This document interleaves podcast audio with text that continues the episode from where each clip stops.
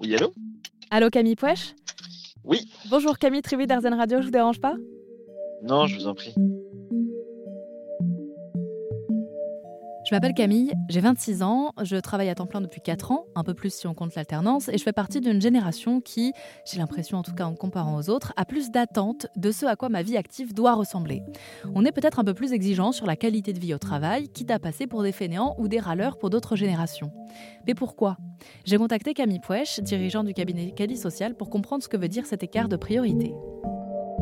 Euh, bah, vous, à 26 ans, euh, vous avez connu euh, la prévention.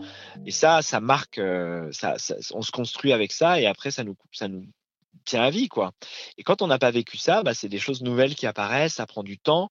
Et, là, les, les, jeunes commencent à être beaucoup plus, euh, je dirais, habiles au sujet, aussi à se dire, mince, en venant au travail, parce que c'est facile de, de, contester le travail quand on n'y est pas, et s'aperçoivent que la tâche est plus ardue qu'ils ne le mmh. pensaient. Il suffit pas de dire euh, c'est pas bien, faut tout arrêter. Il y a vraiment un travail de remise en question euh, qui est important dans les jeunes générations et, qu'il faut opérer parce que c'est pas facile de créer de la valeur et d'avoir des conditions de vie de qualité. ben voilà, en maîtrisant ses comportements et tout ça quoi.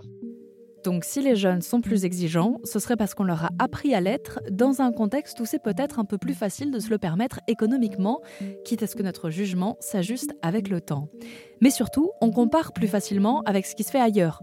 On voit qu'on peut gagner de l'argent autrement, en créant son propre emploi, en créant du contenu artistique, et donc tout cela crée une disparité entre une génération qui n'a pas peur d'interrompre un contrat, même sans rien avoir derrière, et une autre qui assure ses arrières, quitte à subir un emploi qui ne correspond plus à tous ses besoins.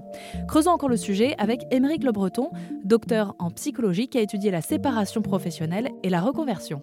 Pour moi, les, personnes euh, c'est elles qui cherchent leur propre bonheur. C'est nous qui devons construire notre vie pour construire notre propre bonheur. Et il faut éviter d'attendre des autres qu'ils le fassent à notre place. Donc, attendre de l'employeur qui s'occupe de ces sujets-là, bah, peut-être de temps en temps, vous trouverez un employeur euh, euh, proactif, qui, a envie de s'investir dans une démarche, mais, mais en fait, le travail, il est quand même une source de sens très importante pour l'existence des gens. Après, on va dire que le poids de ce sens varie en fonction des âges, du contexte. quand on a des jeunes enfants, par exemple, on est parfois un peu plus sensible, euh, voilà, à la famille parce qu'on s'occupe de, voilà, ça nous prend beaucoup de temps. Et puis il y a une relation qui est très forte quand on est un petit peu plus âgé, donc les enfants sont partis, qu'on fait leur vie. Et pour moi, il y a un point que je que je voudrais rajouter qui me paraît essentiel et qu'on oublie de, on a peut-être oublié, c'est que le travail, c'est le lieu de l'altruisme. Et donc, c'est hyper important d'avoir un travail qui a du sens, qui nous plaît, parce que c'est là où on est utile à la société.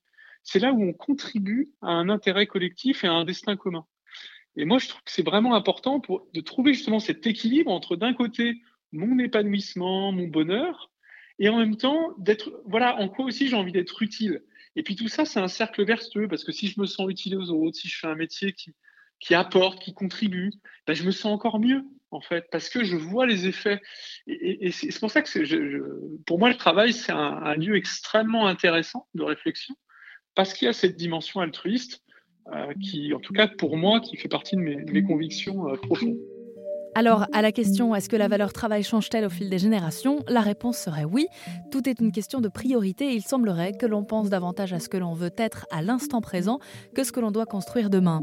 L'accomplissement de soi en toile de fond de notre vie bouscule fondamentalement l'approche du travail, mais pas que, de la famille, du rapport aux autres également, ce qui peut créer un conflit de génération.